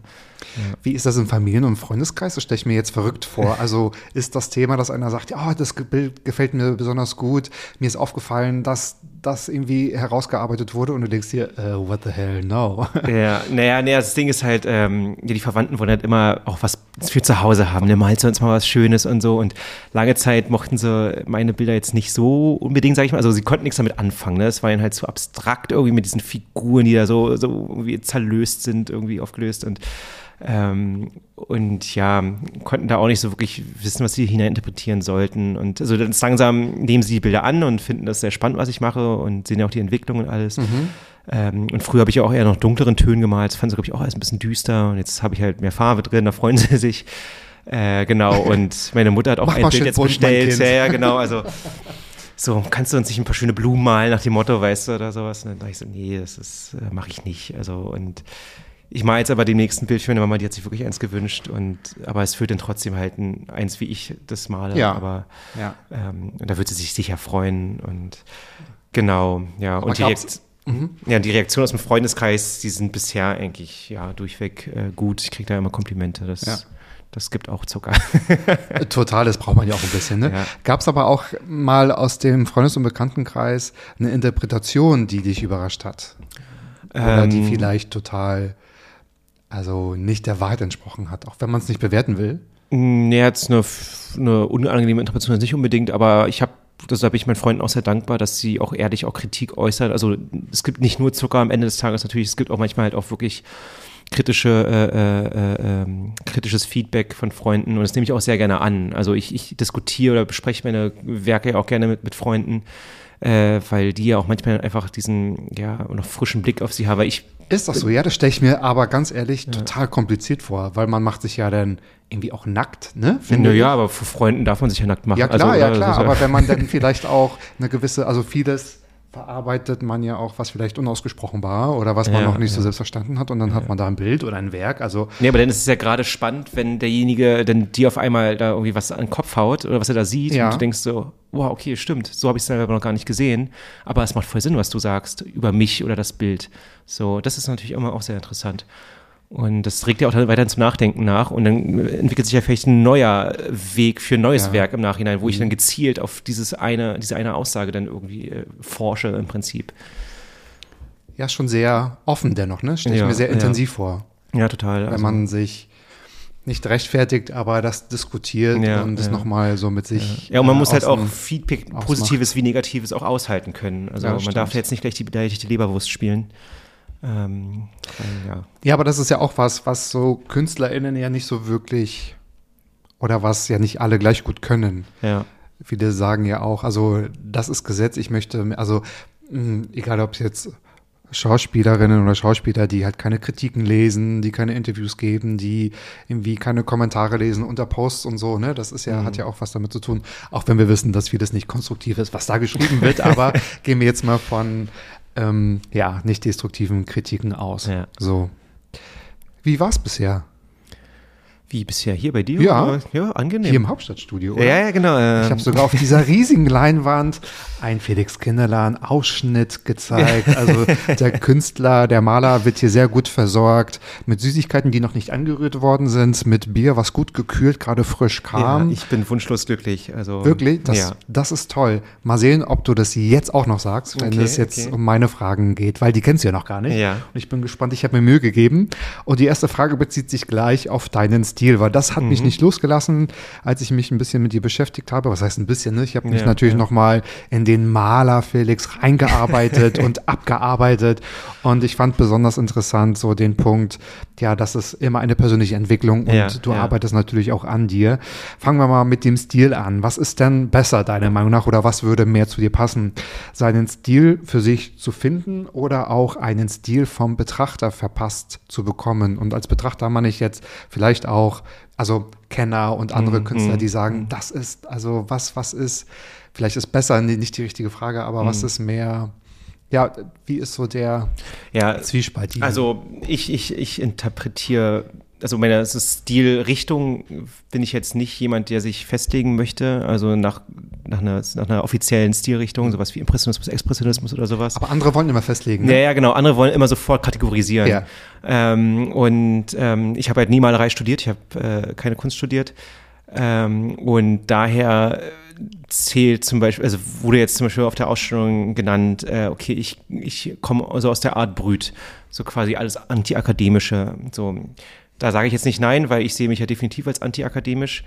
Ähm, und dann wird aber halt auch. Heißt das antiakademisch? Das hört sich sehr böse an. Ja, ja. Autodidaktisch. ja, Ja. antiakademisch. Naja, ich meine, das ist halt das Ding. Ich meine, irgendwie finde ich das schon passend zu mir, weil ich, ich, ich meine, ich wollte Kunst studieren, Malerei. Ich habe mich mehrmals beworben, äh, weiß nicht, seit dem Abitur, dann bis Mitte meine 20er rein so. Ähm, und wurde mehrmals von allen möglichen Kunstunis, an denen ich mich beworben habe, abgelehnt. Ähm, und dadurch ist natürlich dann irgendwie auch die Frustration damals bei mir Klar. gestiegen und auch die Wut irgendwann. Ja. Weil für mich war halt damals schon klar, ich will Maler werden, ich will, ich will in die Kunst, ich, und die müssen mich doch annehmen. Also ich meine, jemand, der unbedingt Künstler werden will, Maler werden will, wieso nimmt eine Kunstuniversität diesen Menschen nicht an, habe ich mich immer gefragt. Ich verstehe es nicht. Und dann war ich immer auf Rundgängen unterwegs und habe mich immer darüber geärgert, was da teilweise abgeliefert wurde von Studenten, teilweise Meisterschülern, wo ich halt damals natürlich mit, meinen, mit meinem Jugendlichen, mit meiner breiten Brust, die ich meinte zu haben, halt fand, ich bin viel besser als die Ja. so und bin aber halt Autodidakt. Ja. So, und dann ist dann irgendwann bei mir der Punkt gekommen, wo ich dachte so, nee, ich brauche euch hier nicht, irgendwie euch Akademiker, ich gehe jetzt da irgendwie meinen eigenen Weg. Und deswegen, das spielt irgendwo auch in den Titel meiner aktuellen Ausstellung angekommen ein. Ich habe es jetzt irgendwie über Umwege zehn Jahre als Designer durchgearbeitet, Ja. irgendwie geschafft, jetzt eine Einzelausstellung in der Zentralschweiz zu haben. Ja. Und ja, bin über Umwege dann Stimmt. doch auf meinem richtigen Weg gelandet, wo ich immer hin wollte. So. Mhm. Und das habe ich mir halt irgendwie alles neben diesem Beruf erarbeitet. Und dadurch habe ich auch, denke ich, einen ganz anderen Anspruch und Ehrgeiz an meine Malerei, an meine Kunst, den vielleicht ein Kunststudent hat. So. Ja. Ähm, weil bei dem ist dann halt oft das Netzwerk schon gegeben durch die Uni und alles, oder da kommst du viel schneller rein in so eine Kunstszene. Ich muss es halt alles quasi One-Man-mäßig alles mir erarbeiten. Und daher finde ich Art Brüt, fand ich dann schon passend, äh, diese Bezeichnung zu meinem Werk irgendwo. Ähm, und dann wird aber auch Surrealismus genannt und es wurde auch schon Impressionismus genannt und der andere sagt dann Expressionismus. Also ja, ich, ich halte mich dann da immer bedeckt so und lasse die Leute dann halt interpretieren. Ich selbst ziehe, wie gesagt, meine Inspiration sehr stark äh, aus dem Manierismus, mal aber nicht manieristisch, äh, nur nehme halt gerne Merkmale auf und lasse mich inspirieren und ähm, ja, auch sehr viel aus dem Expressionismus versuche ich da irgendwie zu ziehen. Und dann ist natürlich auch in der Stilentwicklung bei mir mit verankert, meine Zeit aus dem Graffiti und da kommen halt die Farbkombinationen. Die Farbenlehre habe ich komplett alles vom Sprühen gelernt damals. Und dann später war ich ja jetzt halt Designer und daher kommen halt auch grafische Elemente wie halt dann ordentliche Rahmen oder irgendwas oder halt auch knallige Farben. Also das sind alles so die Sachen, also quasi mein ganzer Lebensweg, mein kreativer Lebensweg hat dann am Ende zu diesem ja, Stilmix irgendwas geführt, wo ich halt selber nicht, wie gesagt, mich festlegen möchte unbedingt. Ähm, ja, und andererseits sagt man ja auch sowieso über alles, was aktuell an Kunst entsteht, also dazu zählt ja auch meine Kunst, ist einfach zeitgenössische Kunst und erst die Zukunft, spätere Generationen werden halt der ganzen Epoche oder dieser Zeit hier einen Namen geben. Und ob ich denn dazugehören wäre, werde zu der großen Gruppe, weil man sieht es auch immer viel auf Instagram und überall, ähm, halt diese zeitgenössische Malerei so sehr so flach, so wie Pastelltöne, sehr kindlich naiv ein bisschen gemalt. Und ich glaube, so malen nicht viele zurzeit. Und das ist dann vielleicht, irgendwann wird das quasi als offizielle Stilrichtung in dieser Zeit jetzt dann durchgehen. Und ich bin dann eher einer, der so halt am Rand was Eigenes macht. So weiß man nicht. Also, wie gesagt, ich bin nicht derjenige, der es definiert. Das werden Ja. andere tun. Stimmt, das ist eigentlich ein ganz guter Punkt, dass es immer die nachfolgende Generation Ja, ja. entscheidet, wie auch wir vorhin gesagt haben, ähm, als wir über die Künstler aus der Barockzeit gesprochen Ja, haben. Ne? ja, also wir ja. haben ja jetzt irgendwie festgelegt und auch bestimmt, wie das in dem Geschichtsbuch denn auch genannt wird. Und mir kam gerade so der Gedanke, wahrscheinlich ist es für die Kunststudenten an der, an der Uni oder an der Akademie einfacher, sich zu labeln, weil sie das ja vorgelebt bekommen oder weil sie total. wahrscheinlich auch alles durchgehen. Ne? Das ist, Ja, äh, also Vielleicht brauchen die gefühlt ein bisschen länger, um sich zu finden, weil dir blieb nichts anderes übrig, Mhm. Ja. als komplett alles mit dir selbst auszumachen. Ja, ja, eben. Also, und ich habe halt dann gedacht, so, nee, mach einfach weiter, weil, wie gesagt, das habe ich ja vorhin auch gemeint, es war eh immer klar, ich produziere weiterhin Malerei, egal wie was kommt, ähm, weil es einfach so ein innerer Antrieb ist. Ähm, Ja.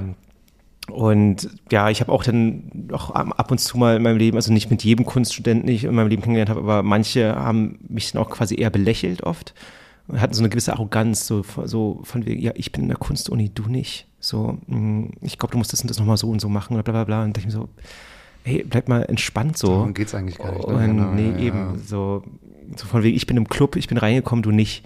So, Ja, aber die sind noch lange nicht fertig, weil wenn das Nee. einer sagen muss, der muss ja irgendetwas noch darstellen. Also Ja, wenn man ja, bei sich angekommen Ja, ist. das ist ja auch das Ding. Wort Es ist, eben, es, es ist ja Es auch ist oft, ja- ja, es ist ja auch oft, Menschen sind dann auch eher oder so, weiß ich nicht, manche Künstler oder so, so versuchen, sie konzentrieren sich eher darauf, cool zu tun, weißt du, den lässigen rauszuhängen irgendwie, äh, anstatt sich eigentlich auf die eigentliche Arbeit zu konzentrieren. So, das habe ich halt auch oft mal irgendwie erlebt. Und ja, damit kann ich dann sowieso nichts anfangen. Ja, Und, stimmt. ja. Naja. Na gut, wenn das Ego ein bisschen größer ist als vielleicht das Talent, lasse ich einfach mal so hier im Raum stehen. Ja. Bei dir ist auch zu lesen, auch auf der Homepage, du arbeitest dich an deiner Kunst, an dich selbst ab. Ja. Was ist denn bereits so hervorgetreten, was du selbst nicht gedacht hast oder nicht erwartet hättest? Hast du irgendetwas neu dadurch bei dir entdeckt? Oder verstanden? Mm, ja, also ich glaube, so eine gewisse innere Unsicherheit vielleicht, die ich verstanden habe durch manche Werke, weil ich doch oft überlege, wie reagiere oder wie reagieren Menschen auf mich, wenn ich mal so und sowas sage. Äh, mhm. Äh, weil ich auch ab und zu mal dazu neige, quasi zu sagen, was ich denke, aber so da ich direkt aus der Pistole geschossen, was aber vielleicht gesellschaftlich, wo man sagt, das sagt man jetzt eher nicht oder so. Ähm, und ja, da habe ich irgendwie in meinen Werken halt festgestellt, irgendwie, okay, da gibt's, wie gesagt, diese Dialogserie zum Beispiel, die ich male, diese zwei Figuren, die miteinander quasi interagieren, ringen und dieses, dieses innere Gespräch führen, so diese Selbstzweifel vielleicht auch, die man ja manchmal hat, äh, mhm. da hättest du das mal jetzt nicht gemacht und dann bringst du den einen in dir selbst runter, der das gesagt hat. Und ich glaube, das ist halt dieses Ding. Also, das ist ja immer so quasi, die Bilder zu malen im Entstehungsprozess ist ja irgendwie immer so ein Kampf mit einem selbst. Äh, ich, ich denke ja quasi sehr viel über mich selbst nach, während ich male. So, und ähm, diese Bilder kommunizieren ja mit mir im, im Schaffensprozess und halten mir einen Spiegel vor. Und das auszuhalten, das habe ich gemerkt, das ist etwas, was meine Kunst mir gibt, was sehr, sehr spannend ist, weil es manchmal auch sehr schwierig ist. Ähm, und am Ende, ja, wenn das Bild fertig ist und ich weiß, ich habe keine Fragen mehr an das Bild, dann weiß ich, ich habe gewonnen gegen das Bild, ich, ich habe es besiegt, ich bin ah. fertig. Genau. Gibt es manchmal Fragen, die offen bleiben? Ja. Heißt, es, heißt es denn, das Bild ist anders oder nicht fertig? Oder? Nee, das Bild, also, also es gibt so zwei Arten von, äh, äh ich habe keine Fragen mehr. Also es gibt stilistisch-gestalterische Fragen, die ich dann habe. Also, mhm. ja, mache ich jetzt den Strich da hinten so oder so? Oder ist jetzt die Ecke in grün, finde ich die toll oder finde ich jetzt lieber in blau haben? So, wenn solche Fragen zum Ende nicht mehr kommen, dann weiß ich, das Bild ist quasi malerisch fertig. Äh, wenn ich keine Frage mehr habe zur Interpretation zu meiner eigenen, denn ist das Bild auch gedanklich fertig. Äh, aber wenn ich jetzt da sehe, also wenn, weil so, ich habe ja nie eine kom komplett fertige Vorstellung, wenn ich das Bild anfange, wie es am Ende eben, aussehen wird. Eben, genau, also genau. im Malprozess verändert sich ja auch die Komposition oder irgendwas mhm. oder die Farben. Und äh, wenn ich dann auf einmal irgendwie quasi so geistesgegen, also nee, nicht geistes, also eben anders das Gegenteil, also wenn ich quasi so gedankenlos auf einmal eine Geste von der Hand mal oder den Blick einer Figur so ändere und dann denke so, warum guckt die mich jetzt so an, die Figur? Oder warum habe ich das gerade so unbewusst so gemalt? Dann stellt sich mir die Frage, was will, Entschuldigung, was will mir die Figur sagen? So, und oder was habe ich da irgendwie unbewusst über mich selbst mhm. jetzt irgendwie ausgedrückt? Ja, um was bittet sie mich gerade oder was fragt sie mich oder was kritisiert sie an mir gerade durch ihre Gestik oder durch, ihre, durch, ihre, durch ihren Blick? Das sind so die Sachen, wo ich dann auch merke, okay, alles klar, da gibt es irgendwie auch noch ungelöste Fragen in dir drin und vielleicht führt das auch mal dann noch zu einem weiteren Werk, wo du diese eine Figur Geste noch herauslöst aus diesem jetzigen Werk und nochmal näher unter die Lupe nimmst und ja. was sie dir eigentlich sagen will über dich selbst. Ja. Genau. Ist das auch die Antwort auf die Frage, habe ich auch schon mal Musikern gestellt, wann ist denn ein Bild fertig? Das muss, das ist, kann ja nur eine reine Gefühlssache sein. Ja, es ist, es ist, also es fühlt sich fertig an, wenn ich sage, okay, so darf es mich weiterhin fragen oder auch nicht fragen. Und es ist ästhetisch, äh, äh, visuell ja. fertig für mich, wo ich sage, nee, so stimmen jetzt alle Striche, alle Kleckse. Ja dann ist es fertig. Und ja, wenn es jetzt auch nicht diese weiteren Fragen noch gibt, die also wo ich trotzdem sage, okay, es reicht mir jetzt, wie es ist, es funktioniert das Bild, es, es sagt alles, was es sagen soll. Und mhm. zumindest für mich hat es vielleicht noch eine weitere Frage, die ich aber dann in einem nächsten Bild halt, wie gesagt, erörter. Aber das Bild ist jetzt abgeschlossen. Ja, ja, ja. Ähm, dann, dann ist es spannend, dann interessiert mich das Bild an sich auch oft nicht mehr so. Deswegen habe ich auch gar nicht so dann quasi ein schlechtes Gefühl, wenn ich ein Bild dann verkaufe. Weil ich setze mich ja schon monatelang vor dem Entstehen des Bildes damit auseinander, gedanklich, mit der Bildidee und dann Monate mit dem Bild selbst, wenn ich es male. Und dann bin ich manchmal auch echt erleichtert, wenn es dann halt weg ist. Aber die Frage, die dann vielleicht noch offen blieb, die habe ich ja immer noch im Kopf. So. Ja, das kann sein. Also du bist dann frei, du gibst es, du gibst es frei. Genau, und es, und es erfreut dann halt auch, es ist ja auch ein schönes Gefühl, wenn ich weiß, es, das Bild braucht auch mich nicht mehr. Ja. Und es, es äh, kann sich mit jemand anderen auseinandersetzen oder jemand anderen Fragen Stimmt. stellen in seinem ja. Wohnzimmer oder wo auch immer. Ja. Äh, genau. Die Gedanken sind frei, ja. Das ist eigentlich auch ein, auch ein schönes Bild. Wie lange malt man dann eigentlich so ein Bild mit dem eigenen Blick oder beziehungsweise anders gefragt, wann beginnt denn der Gedanke, wenn er überhaupt kommt? Okay, ich bin jetzt fast am Ende. Mhm. Mm, ich bin mal gespannt, was andere dazu sagen. Oder ja, ja, das passt so, dass vielleicht andere drauf gucken und hoffentlich bemerken sie, dass das Grün dort auch grün ist. So ja, als ja. komplett Beispiel. Ist das irgendwie, ist das. Also, nee, also, nee, also ich, sowas, sowas zeige ich eigentlich selten, irgendwie, wie es entsteht oder irgendwas, weil, ja, ich habe ja meistens noch eine eher klar, also eine, noch eine detailliertere Vorstellung, wie es am Ende ungefähr aussehen wird, als derjenige, der es halb fertig sieht. Also da hatte ich auch schon einen Freund gehabt, der war dann irgendwie kam vorbei, hat ein Bild gesehen, was erst halb fertig war. Und hat gemeint, so, ah, das gefällt mir jetzt aber nicht so und so, wie du das da machst. und dann meinte ich so, ja, also danke für das Feedback. Aber äh, dann habe ich zu ihm in dem Moment halt auch gesagt, ja, aber du warte mal erstmal, bis es fertig ist, weil man kann, finde ich, erst interpretieren, und Feedback geben, wenn das Bild fertig ist. Also zumindest. Total. Zumindest du entscheidest ja, ja den Zeitpunkt. Ja, also das, genau, das eben. Also, das, so, dass man mittendrin mir sagt, mach's mal anders, das ja. mache ich dann eher nicht so. Das, da würde ich dann schon für mich in, mit dem Bild alleine sein. Ja. Äh, Aber kommt es vor, dass du dir trotzdem Gedanken machst, was, wenn das Bild fast fertig ist, was die anderen schon sagen könnten, was der Betrachter sehen könnte? Oder ist das völlig out of the mind? Nee, darum, daran, daran denke ich eigentlich gar da nicht. Da bist erstmal nur nee. du bei dir. Weil, weil das, darüber mache ich mir erst Gedanken, wenn das Bild entsteht, wenn also es fertig ist. So, wenn, genau. es, wenn es irgendwo hängt oder ja, so. Ja, weil ja, dann genau. wird sich ja erst, also weil vorher macht es ja gar keinen Sinn, sich deinen Kopf drüber zu zerbrechen.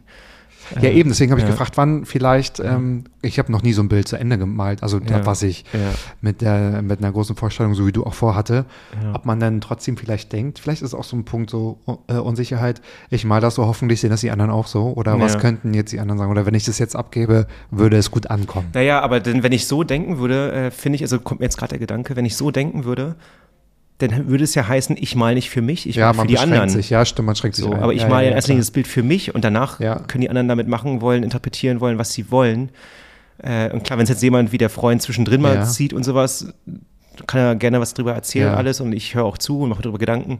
Aber es ist nicht der Normalfall, so, nicht der Regelfall. Aber es ist ein reifer Gedanke. Das ist nicht, genau. Das ist ein befreiter Gedanke, oder? Ein Gefühl. So ja, würde ich mir vorstellen. Ja, klingt eigentlich ganz gut. Jetzt sitzen wir eigentlich hier so in Zeiten, die sind ja nicht so geil, wenn man so die aktuellen Nachrichten dann ja, auch nee. ja, verfolgt. Das muss man schon nun mal sagen. Die Kunst gab es immer und wird es auch immer geben. Also Kunst in alljeglichen Ausübungen und mhm. Formen. Wie erklärst du denn Leuten in Zeiten der Pandemie und Krieg, wie wichtig Kunst fürs Leben ist? Gute Frage, ja. Ähm, ich finde, dass hat gezeigt, dass Kunst sehr wichtig ist und ich war auch sehr traurig irgendwie, als ich mal einen Artikel gelesen hatte, wo eine Umfrage war, ähm, welche Berufe die Menschen quasi notwendig finden. Und dann war natürlich jetzt wegen der Pandemie halt 70 Prozent haben gesagt, oder also die meisten, ja 70 Prozent halt der Arzt- oder Gesundheitswesensmenschen äh, und dann ging es halt noch weiter, so keine Ahnung, ja, Handwerker, also alles, was so systemrelevant ist natürlich. Ähm, und dann, glaube das letzte war so ein Prozent Künstler. So, wo ich mir dann dachte, hey Leute, das Krasse ist halt zu Künstler, also ich habe ich hab da in dem Moment Kreativbranche an sich gesehen. Mhm. Und ich denke mir halt, okay, das schicke Auto, was du dir kaufen willst, weißt du, das hat dann der Ingenieur gemacht, den du vielleicht irgendwie wichtig findest, wichtiger findest.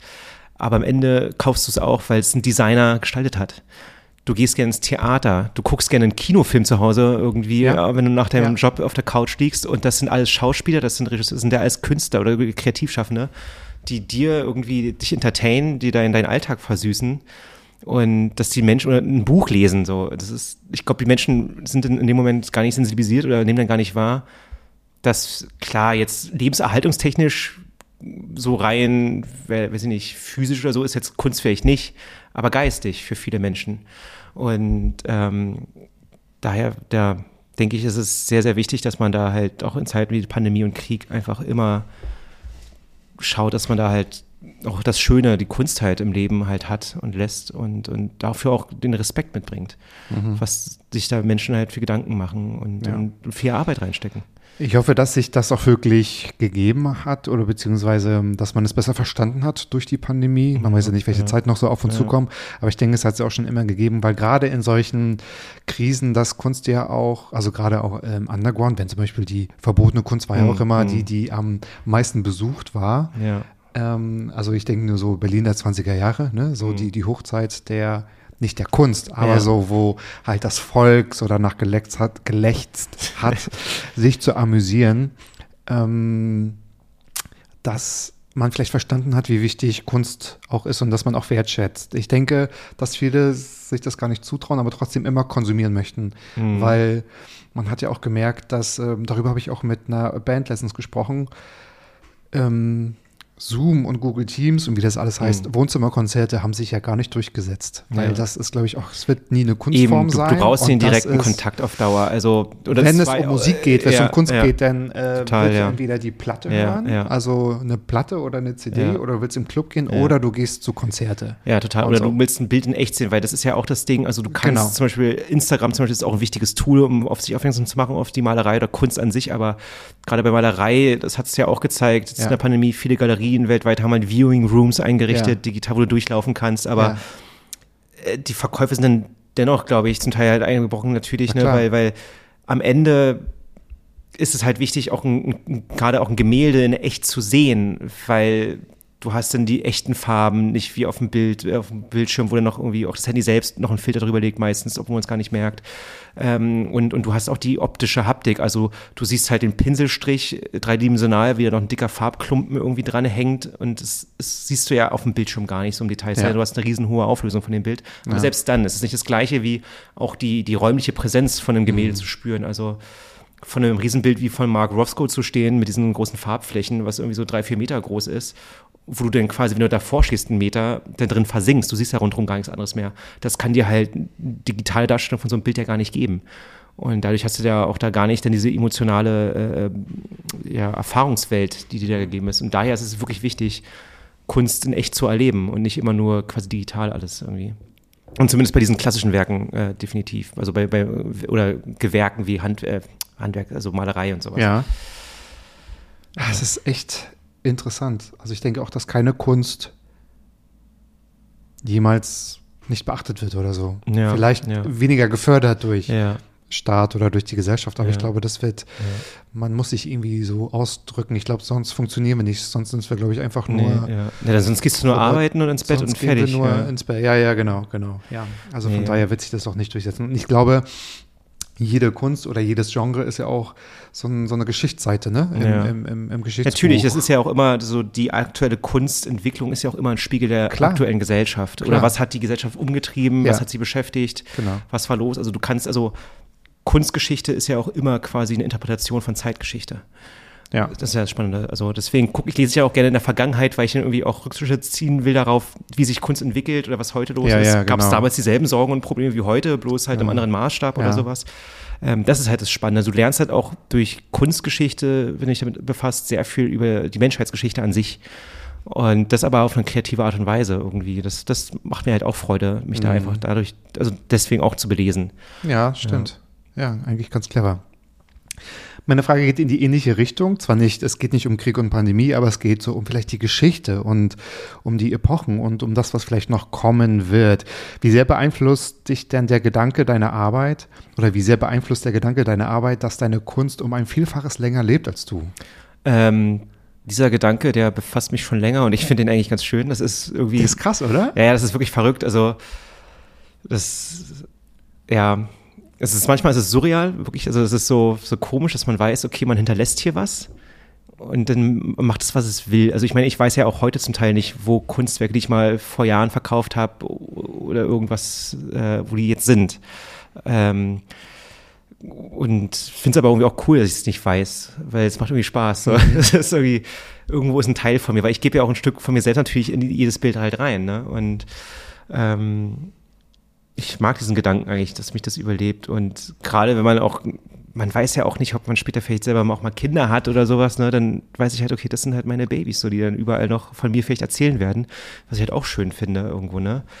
Ähm, und es ging sogar teils so weit, dass ich, äh, ich hatte ein Bild verkauft letztes Jahr an, äh, äh an jemanden hier auch in Berlin, und ähm, dann ist mir ähm, beim, beim Firnissen, äh, beim Versiegeln des Bildes, ist mir äh, ein Fehler unterlaufen und habe dann dadurch das Bild in gewissen Teilen beschädigt. Äh, die Oberfläche quasi wieder angeschmiert, die Farbe.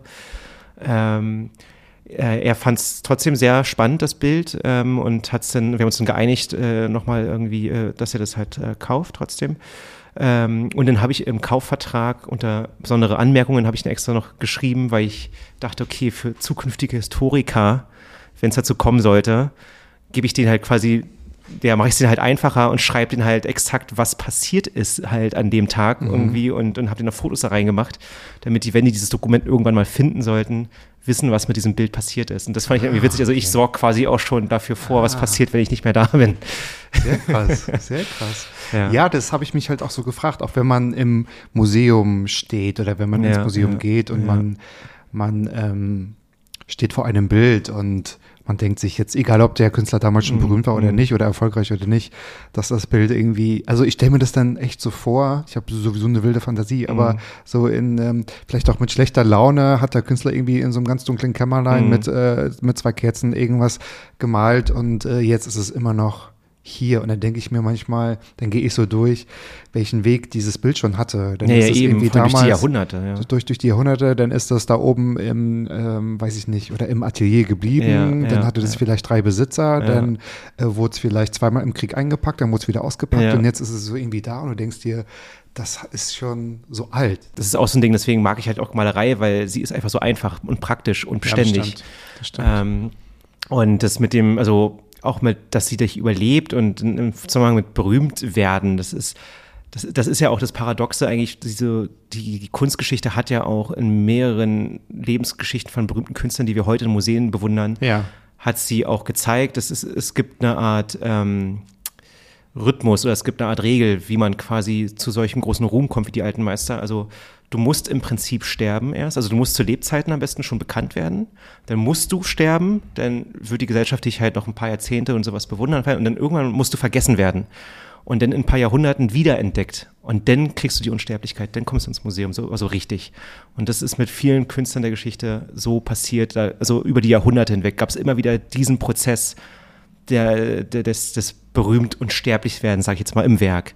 Dieses, du musst erst bekannt werden zu Lebzeiten, dann sterben. Verrückt, oder? Dann, ja, das ist total verrückt. Ja. Jetzt, um das mit einem schönen letzten Schluck Bier auch abzuschließen, komme ich zu meiner fünften Frage, die mhm. bei einigen gleich ist. Vielleicht kennst du sie schon. Was ist denn gerade in deinem Leben bereits schon so gut, von dem du möchtest, dass noch viel mehr davon passiert? Und wenn du viel mehr Bier sagst, ist kein Problem, aber vielleicht, cheers, genau. gibt es noch immer, immer, immer genug frisches, kaltes Bier. Nein, ich bin, also ich bin gerade, ich muss sagen, in einer sehr glücklichen Phase meines Lebens. Ähm, wie gesagt, mit der, mit der Malerei, mit der Kunst an sich und allem. Es läuft gerade super äh, für mich. Es, es macht Riesenfreude. Ich habe unglaublich tolle Freunde und Menschen, Bekannte um mich rum, die mir helfen, die mich unterstützen.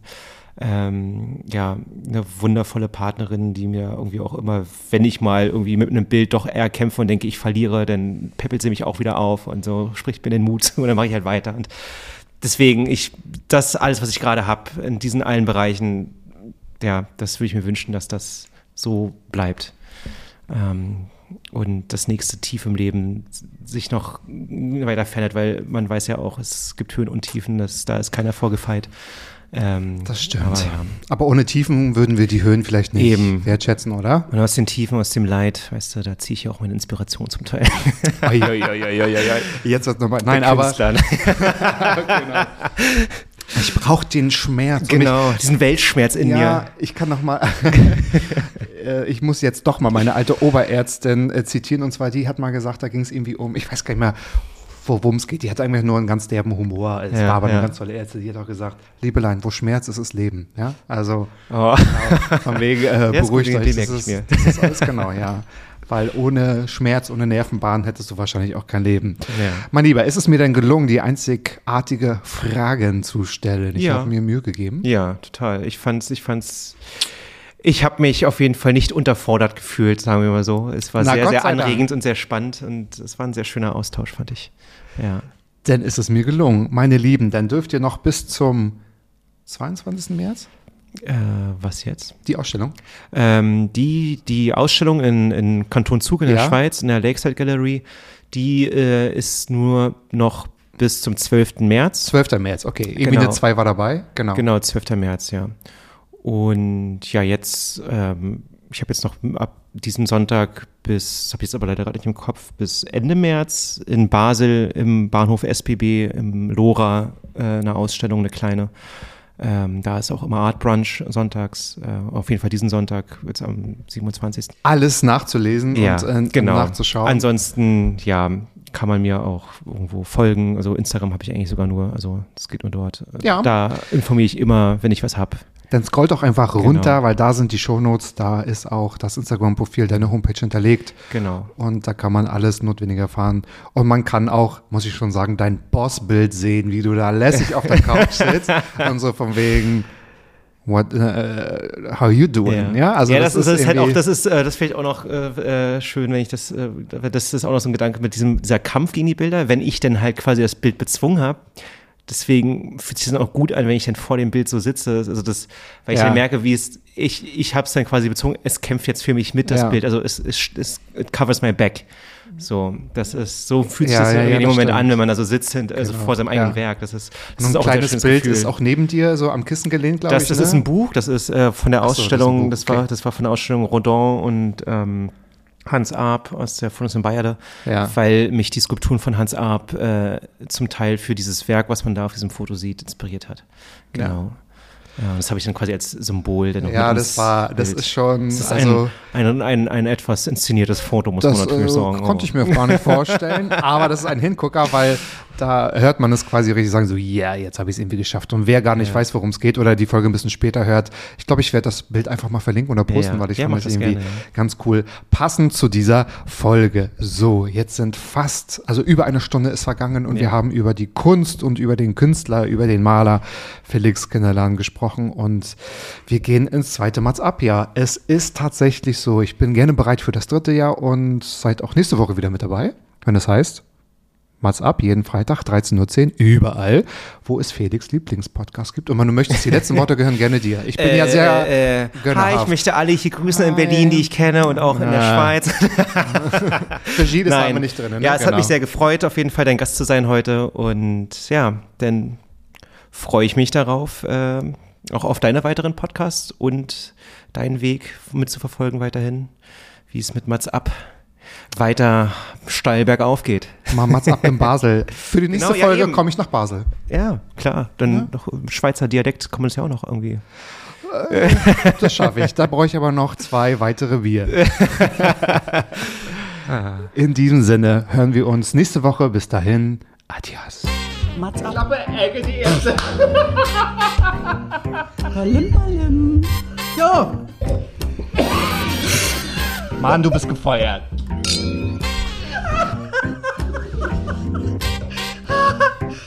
Ich war noch in der Probezeit. Mats ab.